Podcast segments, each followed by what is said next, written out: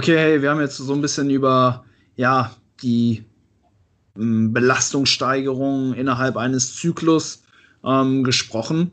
Ähm, nichtsdestotrotz, ja, erhöhen wir natürlich auch innerhalb eines Zyklus irgendwo unsere Fitnesslevel, dementsprechend auch ähm, ja eventuell unsere Kraftleistung, sofern diese jetzt nicht durch äh, unsere akkumulierte Ermüdung irgendwo kaschiert wird. Ähm, wie sieht es vielleicht innerhalb eines äh, Makrozyklus aus? Also wenn wir uns jetzt mehrere Mesozyklen back-to-back -back, äh, anschauen, ähm, macht ihr da eventuell ja äh, Anpassungen hinsichtlich Satzanzahlen oder ist es dann vielmehr so, dass ihr sagt, okay, hey, wir lassen den Trainingsstress im Prinzip natürlich ansteigen, dadurch, dass wir adaptieren, dass wir stärker werden im Training? Ähm, oder geht ihr dann wirklich hin und sagt, okay, wir wollen vielleicht jetzt im Schnitt von Meso zu Meso einen Ticken härter pushen ähm, und so halt eben auch, ähm, ja, irgendwo den Reiz eben immer so ein bisschen erhöhen oder geschieht das vielmehr natürlich? Soll ich mal anfangen? Legen wir los, ja. Okay. Ähm, ja, also grundsätzlich ähm, würde ich auch von, von Mesozyklus zu Mesozyklus eben schauen, wie letztendlich sich diese Anpassungsreaktionen verhalten und wie mhm. letztendlich auch die äußeren Umstände von der Person sind. Und wenn ich weiterhin eben mit diesem durchschnittlichen Umfang, der wie gesagt innerhalb von einem Zyklus gewisse Variationen sicherlich hat, einfach auch um dieses gewisse Detraining in Anführungsstrichen aufzugreifen, wenn dort weiterhin positive Anpassungen zu erkennen ähm, sind, ist es für mich erstmal ein, ein Indiz dafür, dass es grundlegend nicht nötig ist, eben irgendwo diesen Umfang in die Höhe zu treiben. Ähm, wenn man natürlich merkt, okay, ich habe als Person sehr viel ähm, regenerative Kapazitäten und ich befinde mich vielleicht auch hinsichtlich der Satzanzahl eher in einem niedrigen bis moderaten Bereich, was sich wie gesagt auch bei, eine, bei verschiedenen Individuen anders verhalten kann. Aber wenn dort eben ordentlich Potenzial noch besteht, beziehungsweise Kapazität, kann man sich natürlich fragen, ob man beispielsweise einfach mal versucht, ähm, sich zwei, drei Muskelgruppen rauszusuchen, vielleicht auch nur ein bis zwei Muskelgruppen, wo man eben gezielt diesen, diese Arbeit, die diese durchschnittliche Arbeit erhöht, beispielsweise in, in einem Umfang von 20 Prozent, indem man die, die Satzanzahl über 20 Prozent anhebt, was sozusagen auch ähm, in gewisser Art und Weise ähm, als grundsätzlich sinnvoll aufgezeigt werden konnte in einer, in einer Studie, die jetzt erst 2020, ich glaube, von Scarpelli und Kollegen rausgekommen ist, wo eben entweder Individuen auf eine fixe Anzahl ähm, an Sätzen ähm, zugeteilt wurden oder eben ähm, zu einer 20-prozentigen Erhöhung im Vergleich zu dem, was sie vorher gemacht haben. Und man hat eben gesehen, wenn dieses dieser Umfang individualisiert wird, dass grundlegend eben ähm, bessere Resultate erzielt wurden. Ähm, und dementsprechend würde ich das eben, würde ich mich da auch irgendwo orientieren und wenn ich eben irgendwo den Entschluss ergreife, wirklich mal zu schauen, okay, passe ich mich vielleicht wirklich besser von, von etwas mehr Arbeit an, ähm, würde ich das eben über zwei bis drei Muskelgruppen machen, das Ganze im Durchschnitt über 20 Prozent anheben und dann im Nachhinein, wie gesagt, wieder nach dem Deload schauen, wie ist letztendlich meine Anpassungsreaktion ähm, wie es grundlegend auch meine aktuelle ähm, Regeneration heißt, wie viel ähm, Kapazität habe ich wirklich, ist das weiterhin auch so durchführbar, weil man auch einfach festhalten muss, dass nur weil ich mal mehr gemacht habe und mich davon positiv angepasst habe, heißt das nicht, dass wenn ich weniger mache, ähm, dadurch automatisch auch keine Anpassungen mehr erziele. Wie gesagt, kann es auch sein, dass ich dadurch mehr Anpassungen erziele. Mhm. Ähm, aber grundlegend würde ich das, äh, wenn man sich dafür entscheidet, das Ganze auf ein paar, also auf ein paar wenige Muskelgruppen beschränken und eben in einem geringen Maß gestalten. Ähm, das, das hört sich in der Theorie auch sinnvoll an und kann, wie gesagt, auch mit mehr ähm, Nutzen einhergehen. Ähm, das Problem ist, glaube ich, nur, was ich so auch ähm, an Praxiserfahrungen machen konnte äh, mit Klienten, ist, dass wenn das eben auf eigene Faust gemacht wird, dass man schnell in diesen Kreislauf kommt, dass man ähm, eben die Erwartungshaltung entwickelt, von mehr, immer mehr profitieren zu können, solange ich das re eben regeneriere, wo wir dann mhm. wieder zum Anfang des Podcasts zurückkommen, mhm. dass es eben nicht zwangsläufig der Fall sein muss. Mhm. Ähm, weshalb ich diese Erhöhungen wirklich ähm, ja nur in so, sogenannten Spezialisierungszyklen machen würde und dann eben auch über einen längeren Zeitraum schauen würde, wie ist da die Anpassungsreaktion. Und sonst grundsätzlich das eben eher reaktiv gestalten anhand der Anpassung. Noch was hinzuzufügen, Johannes?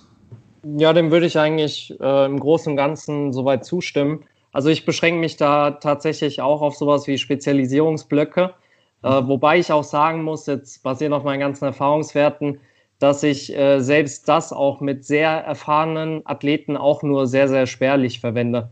Ähm, aber man kriegt natürlich, gerade wenn man eine, eine gewisse Zeit, auch über wirklich einen längeren Zeitraum mit einem Athleten gearbeitet hat und jetzt zum, zum Beispiel sich herauskristallisiert, ähm, dass eben gewisse Schwachstellen vorhanden sind und man bisher vielleicht auch wirklich nur mit einem moderaten Arbeitsumfang gearbeitet hat und ansonsten die, die restlichen Faktoren äh, soweit äh, stimmig sind, also gerade die, die Arbeitsintensität und äh, natürlich auch die Bewegungsqualität. Und äh, dann ist das natürlich, besteht da die Möglichkeit, auch dem wirklich mal über mehrere Wochen einen Versuch zu geben, ähm, eben auch mal in so einem Rahmen von einem Spezialisierungsblock, dass man zum Beispiel für die stärkeren Körperpartien ähm, auch mal die, die Dosis so ein bisschen verringert und äh, das Augenmerk so ein bisschen mehr auf die, die Schwachstellen lenkt und äh, eben einem höheren Arbeitsumfang mal so ein bisschen Versuch gibt. Ähm, aber ansonsten muss ich sagen, dass das Ganze eigentlich von, von Trainingsblock zu Trainingsblock ähm, auch relativ statisch verläuft, was die, die Anzahl an effektiven Sätzen angeht. Ähm, du musst ja auch vorstellen, wenn du jetzt über einen mehrwöchigen Zeitraum oder über so einen Trainingsblock gesehen hast, dass eben beim Großteil der Bewegung in verschiedensten Wiederholungsbereichen äh, für eine Muskelgruppe eben ein deutlicher Leistungsanstieg gegeben ist und das eben auch bei einem vergleichbaren Erschöpfungszustand, ähm, dann zeigt dir ja irgendwo, dass das Ganze auch eine, eine Überlastung induziert und eben entsprechend mit einer positiven Anpassung verbunden ist. Da stelle ich mir dann halt die Frage, ähm, wieso sollte ich jetzt äh, die, die Anzahl an Sätzen zwangsläufig anheben, wenn das Ganze eben auch wirklich mit einem, mit einem sichtbaren Ergebnis verbunden war und mhm. äh, eben ja sich das, sich das positiv entwickelt hat, äh, so wie man den Trainingsblock für, für den Athleten ausgelegt hat. Ja, definitiv. Also hört sich auf jeden Fall soweit sehr, sehr gut an. Ähm, und ich stimme euch da eigentlich auch soweit ja zu, vor allen Dingen, wenn man halt eben vom initialen, optimalen Trainingsstress irgendwo ausgeht, was aber wahrscheinlich in der, in der Praxis halt eben oft nicht der Fall ist. Ich bin zum Beispiel ein großer Fan davon, jetzt, wenn wir uns zum Beispiel eine, eine längere Aufbauphase eben anschauen, vielleicht den ersten Zyklus ja erstmal etwas konservativer zu gestalten und dann vielleicht auch zu sagen, hey, wir äh, ja, wir tasten uns erstmal so ein bisschen jetzt in diese Aufbauphase rein, sind vielleicht im ersten Zyklus noch ein bisschen konservativer und pushen dann, sagen wir mal, von Zyklus zu Zyklus tendenziell ein bisschen mehr, sofern natürlich noch regenerative Kapazitäten vorhanden sind. Vor allen Dingen halt eben bei fortgeschrittenen Athleten, wo ja die Spanne so zwischen diesem ne, Minimum Effective Volume und dem Maximum Recoverable Volume irgendwo immer kleiner wirkt. Ich glaube, da ist es vielleicht auch ja zunehmend wichtiger, ähm, ja, eben auch ne, wirklich dann diesen passenden Trainingsstress irgendwo zu finden, einfach weil, weil, die, weil die Spanne natürlich geringer wird und ähm, ja, was ich denke ich auch noch sehr, sehr wichtig erachten würde, wäre, dass man, wenn man halt eben gewillt ist, den Trainingsstress zu erhöhen, dass man auch bereit ist, ihn in gewissen Phasen dann eben auch wieder herunterzufahren. Mhm. Weil, ähm, was ich zum Beispiel auch mal gemacht habe, ne, genau wie äh, ich das jetzt eben gesagt habe, ne, ich habe halt gesagt, okay, die nächsten vier, fünf Mesozyklen, ich will wirklich ne, jeden Zyklus on average ein bisschen härter pushen und nach vier Zyklen, da war ich einfach an dem Punkt, wo ich gemerkt habe, okay, ne, bis hierhin und nicht weiter. Da war die Messlatte halt schon so weit hoch, dass ich dann auch gesagt habe, okay, jetzt nehme ich mir halt erstmal äh, eben auch einen Mesozyklus mit äh, deutlich weniger Trainingsvolumen heraus. Ich weiß, ich habe das jetzt schon ähm, bei, einem, äh, bei einem Podcast von Daniel Kubik, einem Athleten, äh, den der Frederik eben auch betreut, äh, eben auch gehört, dass er das zum Beispiel auch mal so gemacht hat und dann eben auch und das Ganze dann eben auch so mit einer, einer Maintenance-Phase oder einer Phase mit einem geringeren Trainingsstress dann eben auch verbunden äh, wurde. Und äh, der Daniel zum Beispiel auch ein sehr, sehr fortgeschrittener Athlet, wo ja, es dann halt auch wirklich da, darum geht, ne, äh, ja, eben den passenden Trainingsstress zu treffen. Ich weiß nicht, vielleicht da noch ein paar Gedanken zu. Ja, ich, wenn wir den Daniel mal als Case Study äh, aufnehmen wollen, äh, ist auf jeden Fall recht interessant zu sehen, weil das für mich sozusagen meinen Bias nochmal verstärkt hat, dass man vermutlich äh, über einen längeren Zeitraum gesehen recht gut fährt, wenn man ähm, reaktiv eben mit dem Volumen umgeht. Mhm. Weil wir jetzt in den, ich glaube, mit Daniel arbeite ich jetzt auch schon fast drei Jahre zusammen, wenn ich mich nicht irre. Ähm, sowas um, um den Dreh.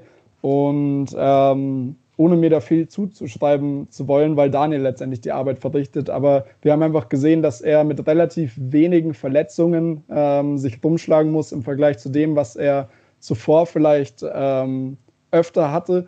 Und gleichzeitig haben wir eben gesehen bei Muskelgruppen, die im Verhältnis ähm, etwas schwächer waren, was bei Daniel trotzdem schon ein sehr hohes Niveau ist, weil Daniel einfach ein Outlier grundsätzlich ist. Aber was man da gesehen hat, ist, dass so eine Person, auch wenn sie sehr fortgeschritten grundlegend ist oder von außen zumindest so wirkt, dass sie nah an ihren Grenzen liegt, ähm, wie man das auch immer definieren möchte, ähm, dass es da sich einfach auszahlt, irgendwo den Fokus darauf zu richten, so viel zu machen, dass man wirklich positive Anpassungen auf kontinuierlicher Basis erkennen kann, aber nicht unbedingt ähm, in diesen Kreislauf gerät, immer mehr machen zu wollen, weil mm. man das mhm. Gefühl hat, ähm, dass man gerade mehr machen kann. Und was wir da eben gesehen haben in diesem Zeitraum, ist, dass die Muskelgruppen, die ähm, im Vergleich etwas nachgehangen haben, wenn man ähm, beispielsweise auf den Rücken eingeht im Vergleich zur Brust oder die hintere Oberschenkelseite im Vergleich zu den Quads, ähm, sind da teilweise Fortschritte entstanden, ähm,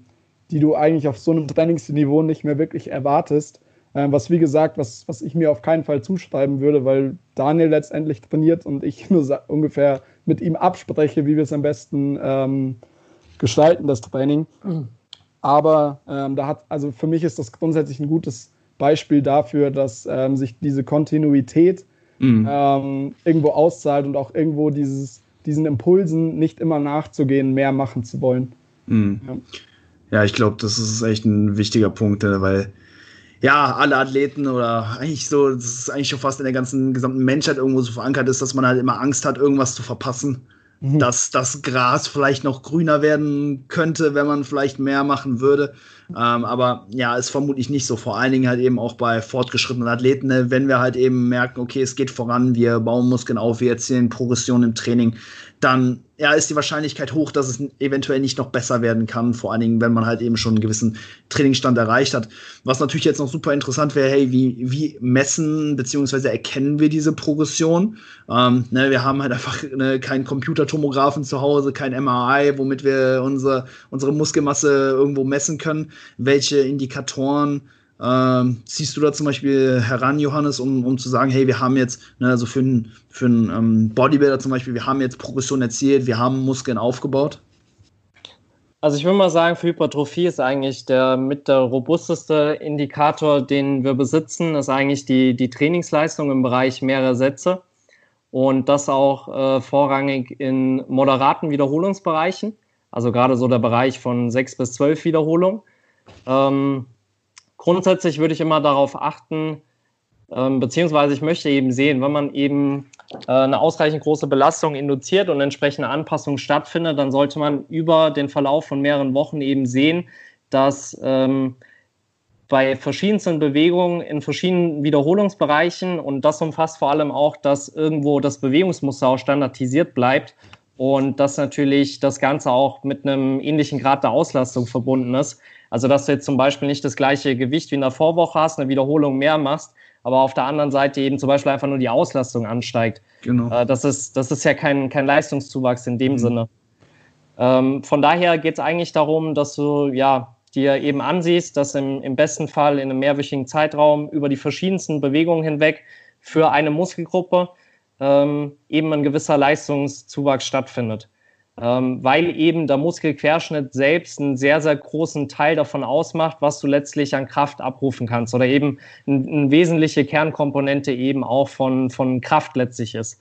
Mhm. Ähm, was man dazu auch nochmal sagen muss, dass gerade auch Isolationsübungen verhältnismäßig nochmal den, den besseren Marker darstellen als jetzt so eine Mehrgelenksübung. Äh, das ist natürlich auch vom, vom Fortschrittsgrad so ein bisschen abhängig, aber gerade bei so einer Isolationsübung hast du wirklich als hauptsächliche Einflussgröße wirklich den, den Muskelquerschnitt, mhm. ähm, während du eben bei so einer Mehrgelenksübung ähm, eben noch sehr viel stärker diese neuromuskuläre Komponente hast. Also dass sich äh, zum einen die, die Koordination der, der einzelnen Muskelgruppen, dass sich das äh, ökonomisiert, dass das äh, besser räumlich und zeitlich koordiniert ist bei einer Bewegung, dass dadurch natürlich auch dein, dein Kraftniveau äh, zunehmen kann. Also die, die äh, Technik wird einfach effizienter. Dadurch kannst du das Gewicht leichter bewegen. Ähm, und da besteht schon so ein gewisser Unterschied zwischen Mehrgelenks- und Isolationsübungen.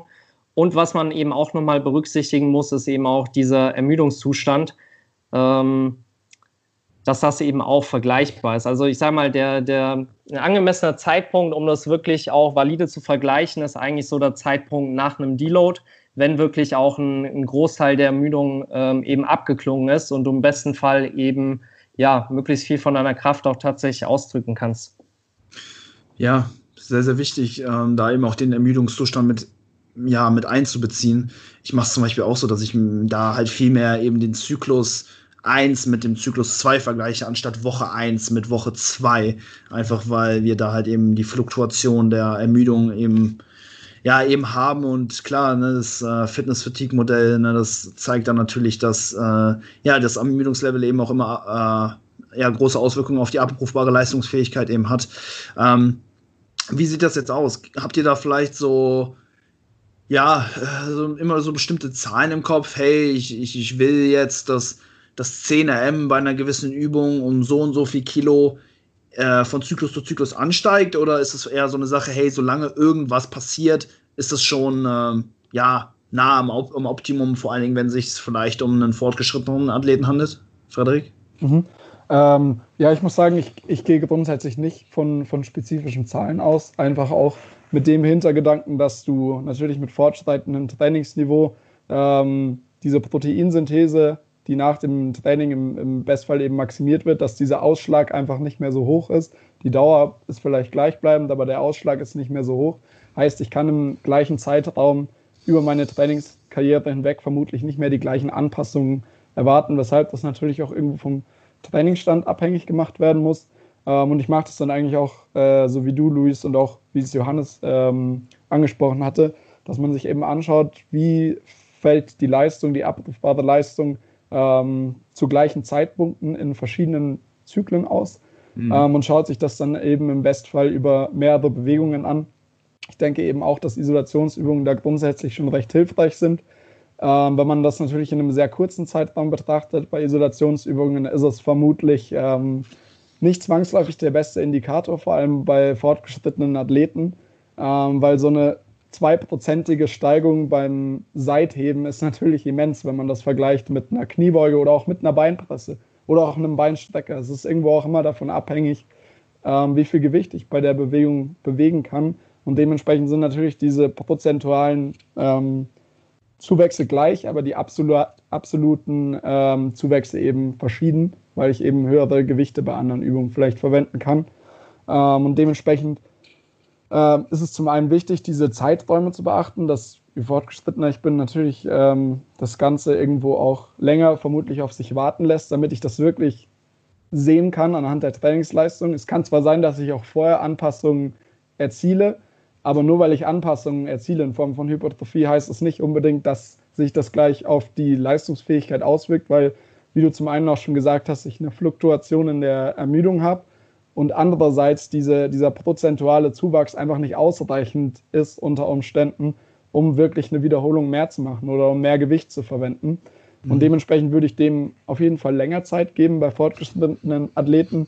Ich würde auch beispielsweise, wenn man eben betrachtet, was jetzt sinnvoller ist, ähm, in diese e Evaluation mit einzubeziehen, Grundübungen oder Mehrgelenksübungen, Isolationsübungen, sehe ich das zum Beispiel bei einem Fortgeschrittenen schon eher so, dass mehr und mehr auch diese Mehrgelenksübungen eine Aussagekraft ähm, über Hypertrophie haben kann, weil ich zwar sicherlich meine Technik immer noch verbessern kann und äh, neuronale Anpassungen erzielen kann, äh, wenn ich vielleicht auch gezielt darauf hin trainiere, aber dies einfach nicht mehr in diesem Ausmaß stattfindet wie bei einem Anfänger, äh, weshalb für mein Empfinden auch beispielsweise eine Kniebeuge oder Bankdrücken, wie auch immer, ähm, da von Zyklus zu Zyklus schon recht einen guten ähm, Eindruck verschaffen kann, ob ähm, ja, der Trainingsstress adäquat gewählt wurde oder nicht. Cool.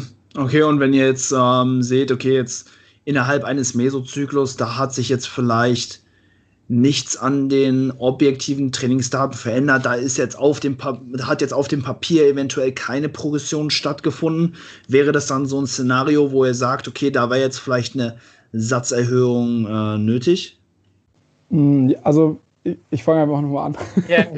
ähm, auf jeden Fall, also es könnte ein Szenario sein, wobei ich ähm, in diesen Fällen grundsätzlich ähm, immer auch andere Faktoren in diese Überlegungen mit einbeziehen würde. Heißt, ich würde zum einen schauen, ähm, passt grundsätzlich die Bewegungsqualität, heißt, kommt die mechanische Spannung letztendlich auch da an, wo sie ankommen soll. Ähm, ist eben die Intensität ausreichend, um alle Fasern letztendlich zu rekrutieren? Ist beispielsweise auch ähm, die Protein- und Kal Kalorienzufuhr auf einem Maß, wo ich mir vorstellen kann, dass das eben letztendlich dazu führt, dass diese trainingsinduzierten Anpassungen unterstützt werden. Ist der Schlaf in Ordnung? Wie hat sich dieser verhalten im Vergleich zu anderen Zyklen? Und wenn ich wirklich bei jeder dieser Variablen einen Haken machen kann und sagen kann, okay, das hat eigentlich alles gepasst und es ist vielleicht auch kein Risiko damit verbunden, die Sätze zu erhöhen. Es ist definitiv ein Szenario, wo man eben drüber nachdenken sollte, ähm, das Ganze eben um gewisses Maß zu erhöhen. Ähm, ich würde bloß, wie gesagt, da auch immer diese anderen Faktoren mit einbeziehen, weil ich sonst einfach nur noch mehr Arbeit verrichte, die nicht wirklich den Ertrag hat, die, den sie haben könnte. Yep. Also ich persönlich würde Volumen auch tatsächlich in, in, Form der Anzahl an Sätzen auch immer so als, als letzte Stellschraube sehen. Mhm. Also Freddy hat das meiner Ansicht nach eigentlich äh, super äh, veranschaulicht. Ähm, es kann natürlich auch einfach sein, dass ähm, ja, der, der Grundrahmen sich einfach verändert hat. Wenn du zum Beispiel davon ausgehst, dass der letzte Trainingsblock mit dem Maß an Stress super für dich funktioniert hat und du merkst, du, du behältst eigentlich soweit alles statisch und über den Verlauf der Wochen ist eigentlich kein, kein wirklicher Leistungsanstieg zu erkennen, du wirst nicht wirklich besser im Training, ähm, dann sollte man als erstes mal diese, diese äußeren Faktoren wirklich ins Auge fassen. Es kann zum Beispiel einfach sein, dass derzeit sehr, sehr viel in deinem Leben vorgeht, dass äh, einfach diese Anpassungs- und Re Regenerationskapazität für den Arbeitsumfang derzeit nicht da ist. Und es kann sogar sein, dass du in der Situation nicht äh, zu wenig machst, sondern eher sogar zu viel und dass mhm. dadurch eigentlich so die Anpassung ein bisschen zum Erliegen kommt. Ähm, ja, aber es kann natürlich, wie du auch schon anfangs gesagt hast, durchaus auch äh, die Situation vorhanden sein, dass natürlich dieses Maß an Arbeitsumfang einfach nicht mehr ausreicht äh, für den Trainingsstand, um eben auch äh, weitere Anpassungen zu erzielen. Aber da ist eben ganz, ganz wichtig, dass man äh, erstmal diese, diese ganzen äh, anderen Faktoren wirklich auch in, in diese Rechnung mit einbezieht. Man muss ja immer vor Augen führen, dass äh, Volumen, die, die Satzanzahl an sich, ist ja auch immer nur ein, ein Teil vom Puzzlestück, immer nur mhm. eine Seite von der Medaille. Ähm, ja, von, von daher, äh, es kann sinnvoll sein, äh, es kann aber auf der anderen Seite auch nicht sinnvoll sein. Definitiv. Ja, ich glaube. Äh, ähm, warte mal, Luis, hm, ein, eine ja. Sache, die mir dazu noch einfällt. Also ich sag mal, ja. neben, diesen, neben diesen objektiven Kriterien würde ich auch immer sowas äh, wie, wie subjektive Faktoren mit einbeziehen. Also den Athleten einfach mal fragen, wie fühlt er sich jetzt, äh, in, wie hat er sich gefühlt in den letzten Wochen während der Belastung selbst? Äh, wie erschöpft fühlt er sich? Hat er zum Beispiel Muskelkater? Das sind ja auch alles irgendwo äh, Indikatoren, die dir auch irgendwo zeigen, dass natürlich eine gewisse Belastung stattfindet. Mhm. Ähm, wenn man jetzt zum Beispiel sieht, äh, die Trainingsleistung stagniert wirklich über einen längeren Zeitraum und der Athlet hat überhaupt nicht den Eindruck, dass er irgendwie Arbeit verrichtet im Gym, mhm. äh, dann ist das natürlich auch irgendwo so ein äh, Anzeichen dafür. Also wenn, wenn er im Nachgang, nach der Belastung wirklich auch nicht spürt, dass er ja, trainiert hat, wäre ja. das für mich äh, auch so ein, so ein Überlegungspunkt, äh, wo man dann eine, eine, entsprechende Volumenerhöhung in Betracht ziehen kann, wenn eben sämtliche äh, anderen Faktoren ja soweit stimmig sind. Ja, definitiv. Also das subjektive Feedback des Athleten ist unglaublich wichtig, aber kann auch gleichzeitig ja vielleicht auch ein äh, ja so ein bisschen irreführend sein, einfach ne, weil die Psychologie des Menschen wahrscheinlich so ausgelegt ist, dass wir ja einfach irgendwie Angst haben, ne, irgendwas auf, auf, auf, dem, auf der Strecke zu lassen, äh, gewisse Erfolge vielleicht nicht mitnehmen zu können und man sich da dann vielleicht dann langfristig schon irgendwo dahin konditioniert, hey, ich, ich muss ein gewisses Pensum fahren, ich muss mehr machen, mehr ist besser.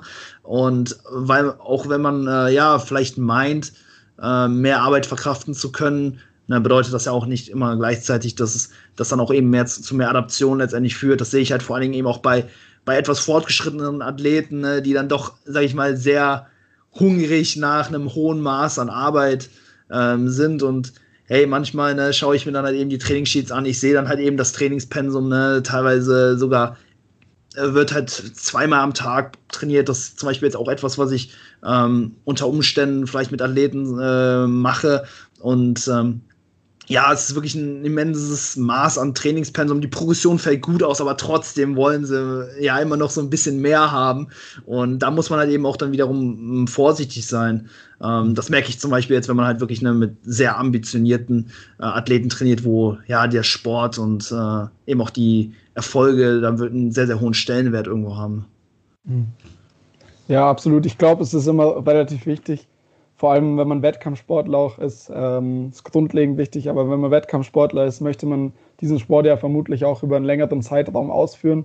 Ähm, und wenn man sich eben die Elite des Kraftsports anschaut, ähm, nicht nur im Bodybuilding oder, oder auch im, sondern auch im Kraft-3-Kampf, ähm, ist es so, dass die nicht Mitte 20 sind oder Anfang 20, sondern die sind Mitte 30, Ende 30, Anfang 40 und darüber.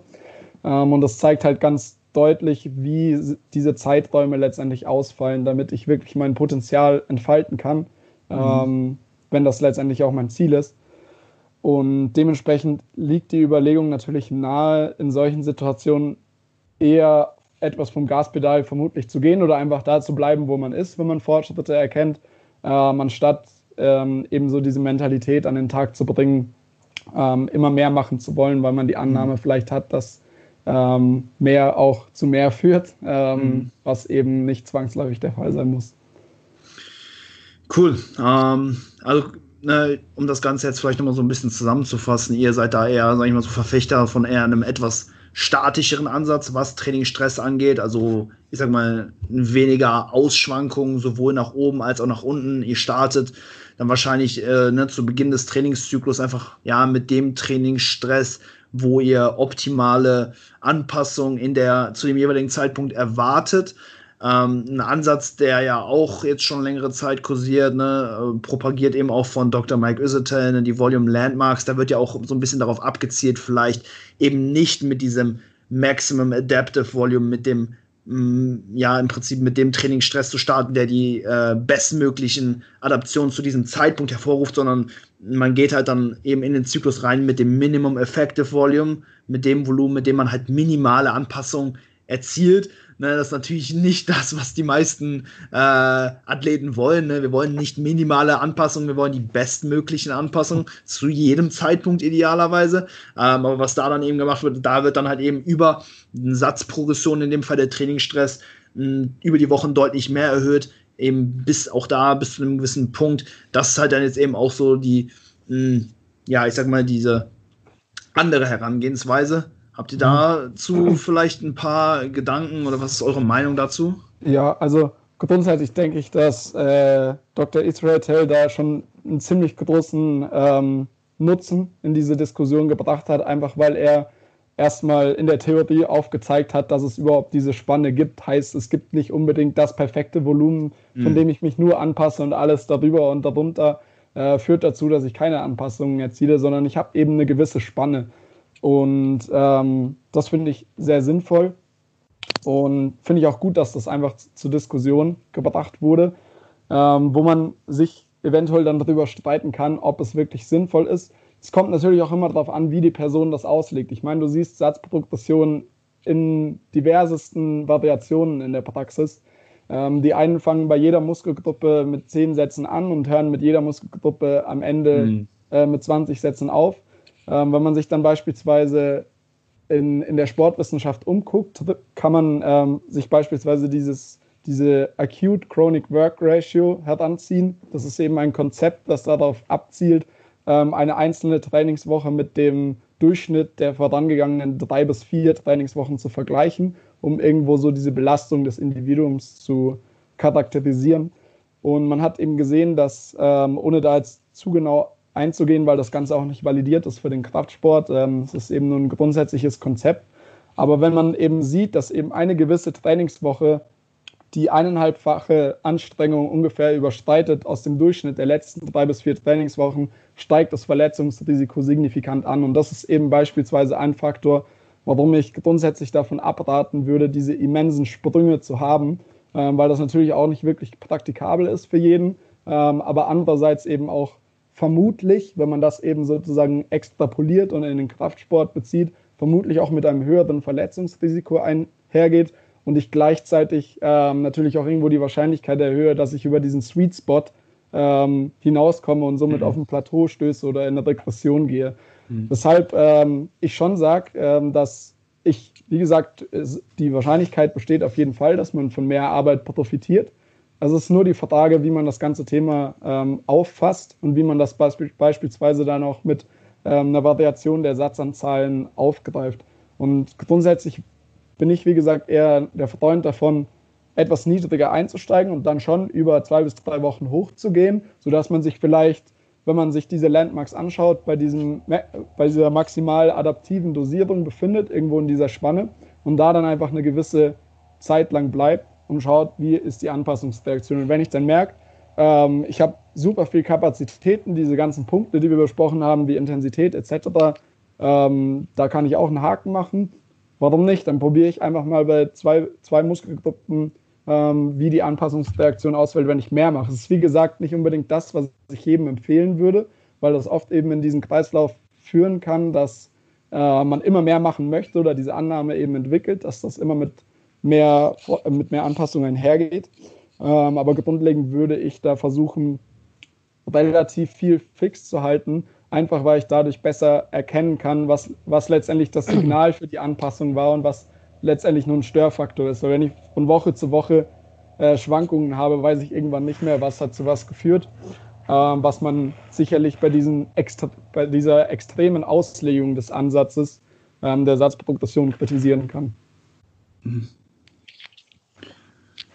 Ja, also Also ich denke persönlich auch, dass es immens wichtig ist, dass man einfach ein gewisses Maß an, an Training etabliert, was eben innerhalb dieses adaptiven Bereiches liegt, was eben auch damit verbunden ist, dass das kontinuierlich äh, eine größtmögliche Anpassungsreaktion hervorruft, was aber zeitgleich eben äh, irgendwo noch diese Schwankungen in, in der Tagesform, auch in der abrufbaren Leistungsfähigkeit, dass das eben noch berücksichtigt wird.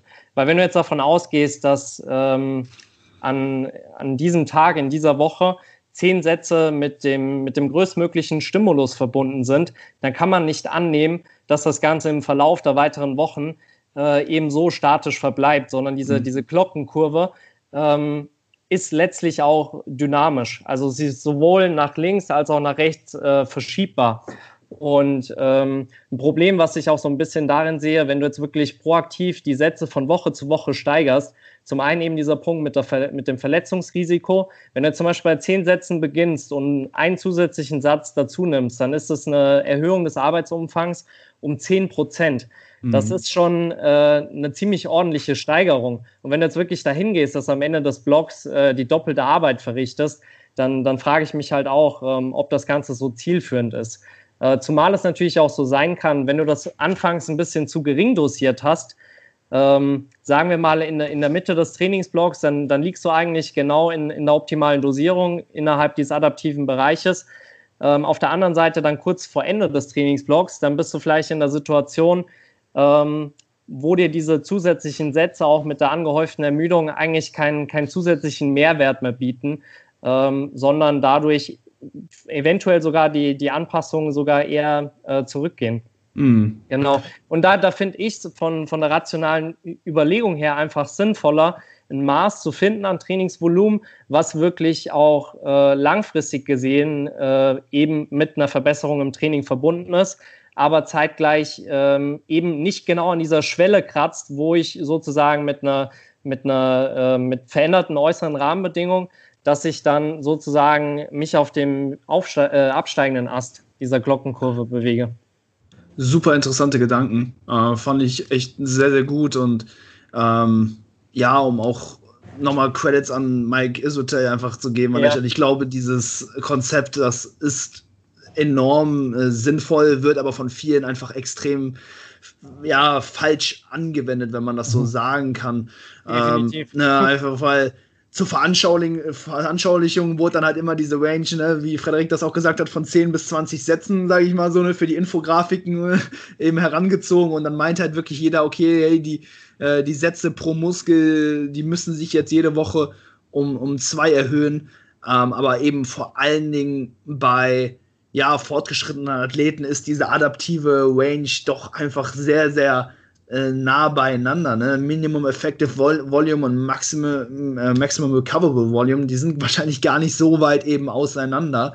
Ähm, und ja, dementsprechend kann es halt eben auch sein, dass du vielleicht innerhalb eines Mesozyklus vielleicht nur ein oder vielleicht zwei Sätze pro Muskel ähm, mehr machen musst, um äh, ja in, innerhalb dieser Spanne dann eben zu bleiben. Und was halt eben oft passiert ist, ne, da haben dann halt Leute eben riesige Sprünge von äh, Woche zu Woche eben gemacht. Und ne, da haben wir halt eben super viele Probleme. Erstmal ne, die ansteigende Verletzungs- ähm, Anfälligkeit und natürlich auch die Problematik, dass wir dann im Endeffekt überhaupt nicht wissen, wo stehen wir überhaupt. Ne? Was ist jetzt letztendlich dieser, dieser Sweet Spot, den wir eigentlich herauskristallisieren wollen und was ja auch wirklich super funktioniert mit eurem Ansatz, dass man da vielleicht eben auch eher autoregulativ dann eben vorgeht und nicht die Sätze nur erhöht, um ähm, ja, diesem, diesem Volume Landmarks Konzept dann irgendwie gerecht äh, zu werden. Und das ist auch etwas, was ich persönlich bei mir und eben auch bei Klienten jetzt im Laufe der Zeit so ein bisschen verändert habe. Ich komme halt nämlich auch, sag ich mal, sag ich mal, von diesem Ansatz, ne, dass so eine Satzprogression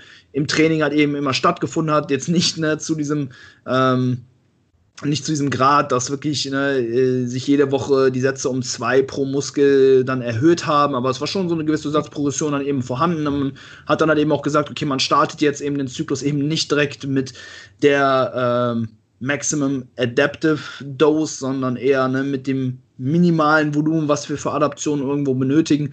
Bin jetzt aber auch, ja, eben von dieser, ich sag mal, eher mh, hm, vorbestimmten Progression eher so ein bisschen weggegangen hin zu eher einem reaktiven Ansatz, dass ich mir halt jetzt eben auch die Trainingsperformance, das subjektive Feedback und halt eben auch, ja, halt einfach die, die, die Muskelschäden zum Beispiel eben auch anschaue und den Trainingsstress dann von, von Woche zu Woche eben viel mehr eben anpasse. Und das hat dann jetzt in der Praxis eben auch dazu geführt, dass ähm, zum Beispiel eher zu Beginn des Zyklus, ne, wenn wir dann halt eben aus dem Deload kommen, dass sich die Sätze oder der Trainingsstress tendenziell ein bisschen schneller erhöht, ne, dass man dann halt von in den ersten Wochen ein, zwei Sätze vielleicht eben draufpackt, äh, im, im späteren Verlauf des Zyklus das Ganze dann aber doch eher relativ statisch bleibt und ähm, ja, man dann vielleicht tendenziell nur etwas näher eben ans Muskelversagen trainiert, sich davon den Satzanzahlen dann aber gar nicht mehr so viel ändert. Sehr, sehr interessant, ja. Was man da vielleicht an der Stelle auch nochmal einwerfen kann, ist, ähm, dass, also oftmals sehe ich es in der Praxis, dass ähm, dem Volumen einfach zu viel Priorität auch eingeordnet wird. Also es steht natürlich außer Frage, dass ein gewisser Arbeitsumfang notwendig ist. Ähm, aber oftmals sieht man, dass äh, ja, irgendwo versucht wird, auch durch ein, durch ein höheres Volumen zum Beispiel die, die Zuwachsraten zu steigern. Aber da kann man es ganz einfach äh, gesagt eigentlich immer auf die, die Kontinuität und ähm, auf das Langfristige wirklich runterbrechen.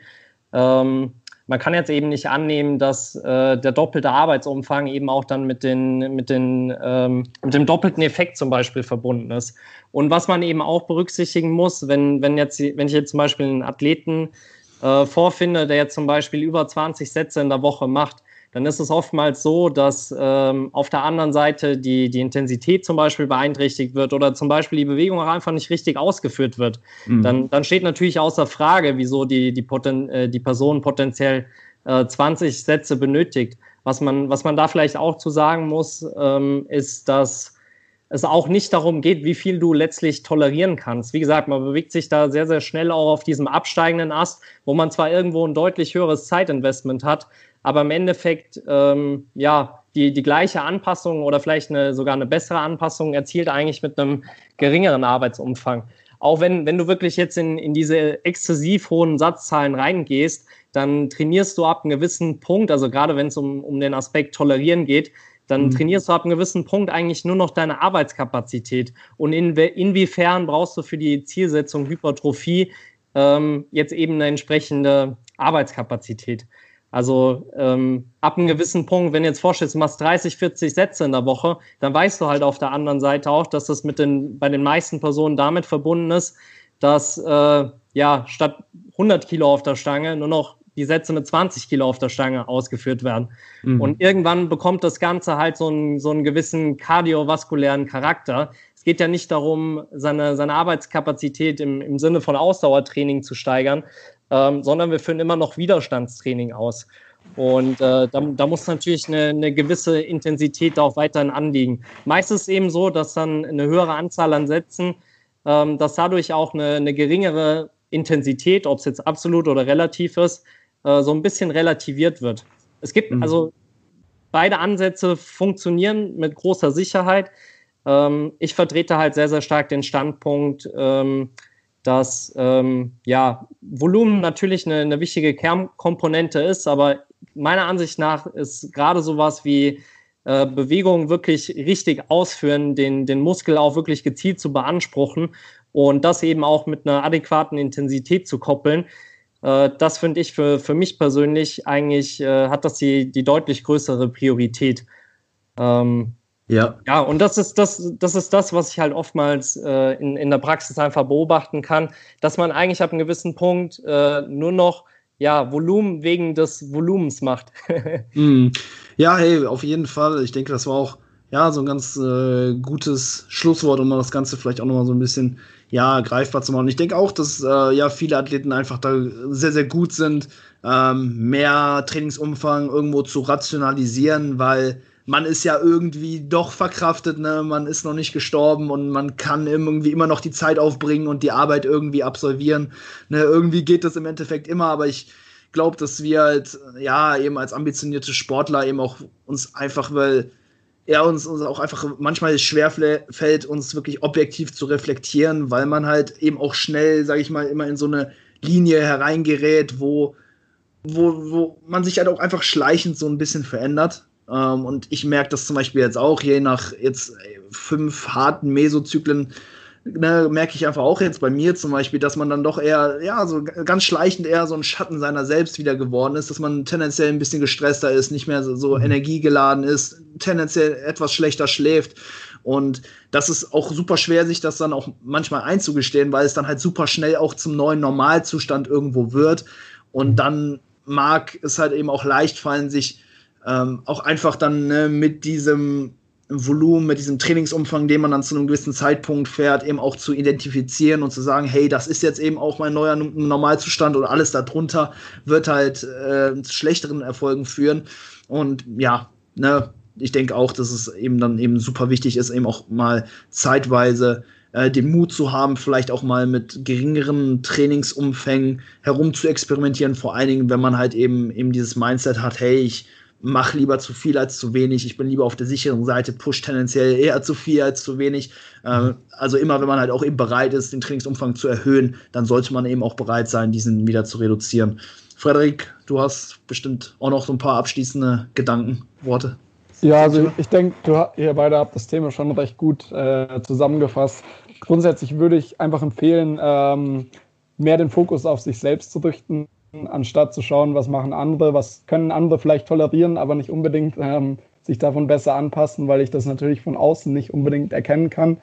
Und dementsprechend würde ich einfach schauen, was kann ich an meinem Training optimieren. Und das kann eben auch außerhalb von dem Volumen liegen. Und das ist eben erfahrungsgemäß auch nicht unbedingt nur bei Fortgeschrittenen, sondern auch bei Trainingsanfängern oder bei Intermediates, die vielleicht sich so ein bisschen in dieses Thema einfinden und auch schauen, okay, wie kann ich mein Training optimieren, dann stößt man relativ häufig auf das Thema Volumen, Volumen, Volumen. Und wie, wie ihr schon gesagt habt, ist es ein sehr wichtiges Teil des gesamten Puzzles, das wir zusammenfügen müssen, um Muskelaufbau zu induzieren. Aber es ist eben auch nicht alles. Weshalb ich da irgendwo in Anführungsstrichen schon einen holistischeren Ansatz empfehlen würde und dementsprechend schauen würde, passt meine relative Intensität, wie sieht überhaupt meine Übungsausführung aus, gibt es da Dinge zu optimieren und wenn diese ganzen Dinge auf einem Niveau sind, wo man sagt, das ist zielführend, kann ich immer noch schauen, ähm, was ist jetzt mit dem Volumen. Ist das zu wenig? Ist das vielleicht sogar zu viel? Oder kann ich vielleicht sogar von ein bisschen mehr profitieren? Aber man sollte dem eben nur so viel Stellenwert zuweisen, wie es letztendlich ähm, auch in der, in der Theorie hat. Wunderbar. Ja, cool. ähm, ich glaube, das war dann auch ja hiermit ein ganz gutes Schlusswort zu unserer Diskussion. Hat auf jeden Fall ja enorm viel Spaß gemacht. Ähm, hey, ähm, ich hoffe, ihr konntet auch einiges jetzt hier aus der Unterhaltung mitnehmen. Wenn äh, dem der Fall war, wenn das der Fall war, dann lasst uns äh, ja das wissen, weil ja, dann äh, können wir vielleicht auch öfter so ein Roundtable-Format irgendwo einbauen. Ich glaube, dass ja, ist nochmal deutlich wertvoller als einfach vielleicht auch so eine äh, Unterhaltung mit nur einem Gast. So haben wir direkt ne, mehrere Meinungen und wir können uns ähm, ja auch nochmal intensiver über das Thema austauschen. Mir hat es auf jeden Fall sehr, sehr gut gefallen. Ähm, ja, Jungs, ihr wisst, ne, zum Ende jeder Episode packen wir immer noch, ein, immer noch einen Track auf unsere Playlist. Ähm, ich hoffe, ihr habt da äh, was Schönes vorbereitet. Habt ihr irgendwie einen coolen Song am Start? Johannes, hast du was? Tatsächlich äh, okay. nicht spontan. Dann fange ich an. Ähm, erstmal natürlich vielen Dank auch von, von uns. Ich spreche jetzt einfach mal für, für, für uns beide. Für die Einladung hat auf jeden Fall sehr viel Spaß gemacht. Ähm, um zum Wesentlichen zu kommen, ich würde von Pop Smoke Invincible nehmen. Okay. Und wenn, wenn ich, dann nehme ich auch noch ein Lied von Johannes, wenn der schon keins auf dem Kasten hat. Ähm, von Mittlerweile ist mir das eingefallen. Ja, okay, dann leg los. Dann leg los. Nee, passt. ich würde von, von Gunnar Richard Millie Plain nehmen. Sweet. Cool. Äh, ich nehme von Four Squad Block 51. Ähm, Was ja. hast du im Kopf, Freddy? Für mich? äh, von, von The Baby Rockstar, aber vier nehmen wir nicht auf. Wäre wär auch, auch in Ordnung für mich. Ihr seid echt so vom amerikanischen Hip-Hop sehr, sehr angehaucht, ne? Ja, beides. Ich, also ich persönlich höre auch schon viel Deutschrap, weil auch das, das so die das Genre ist, auf was ich als erstes gestoßen bin mit Sido und so weiter damals. Ja, ja, klar. Deswegen so Haftbefehl, UFO und so weiter höre ich schon auch. Feier ich auch, sehr nice. Bei mir Cool. ist eigentlich auch quer durch. Also, Ja, stimmt, du hast ja auch letztens von. Haft, von Haftbefehl 069 auf die Playlist gepackt, ne? ja, ja, der klar. Zeit. Also, Der Klassiker. Frankfurt, Brudi. wer kennt's nicht? Hammer. Cool, Jungs. Vielen Dank, dass ihr heute da wart. Danke für die Zeit. Vielen Dank fürs Zuhören. Wir hören uns dann ja nächste Woche. Macht's gut. Bis dahin. Peace out. Ciao, ciao.